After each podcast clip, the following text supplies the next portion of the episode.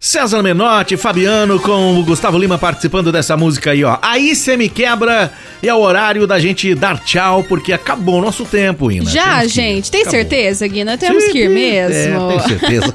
Muito obrigada pela companhia, gente. Que Deus abençoe a quinta-feira de vocês e até amanhã, 8 horas da manhã. Um beijo.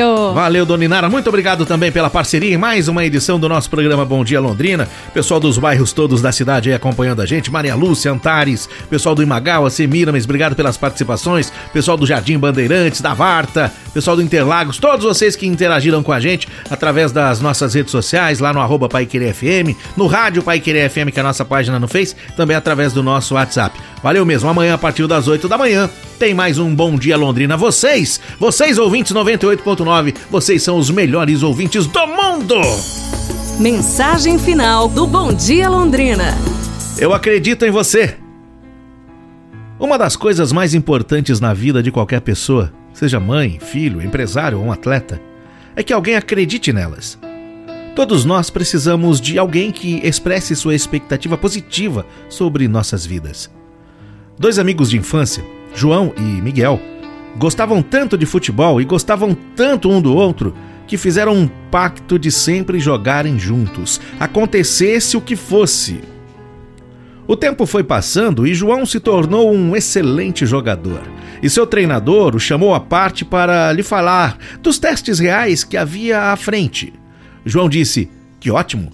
Miguel e eu vamos assinar o compromisso imediatamente.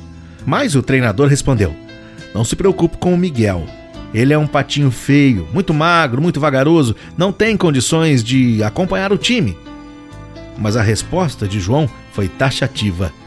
Eu sei que ele pode conseguir. Se tiver uma chance, ele é determinado e vai logo absorver todo o jeito de jogar. Realizado o treino, ficou decidido que João seria contratado, porém Miguel foi cortado. Mas João não assinaria sem Miguel. Por isso o clube acabou cedendo e fechou o contrato com os dois. Motivado pela atitude de seu amigo, Miguel começou aos poucos a melhorar a melhorar cada vez mais. Durante seu terceiro ano, João se desgastou fisicamente e abandonou o esporte. Miguel tornou-se então o astro em ascensão da equipe. Finalmente, assumiu a liderança da equipe e alguns anos depois foi eleito o melhor jogador nacional. Em que área da sua vida teria tido mais sucesso? Se alguém tivesse acreditado mais em você? Pense nisso. Amanhã a gente se fala, pessoal. Um abraço, saúde e tudo de bom!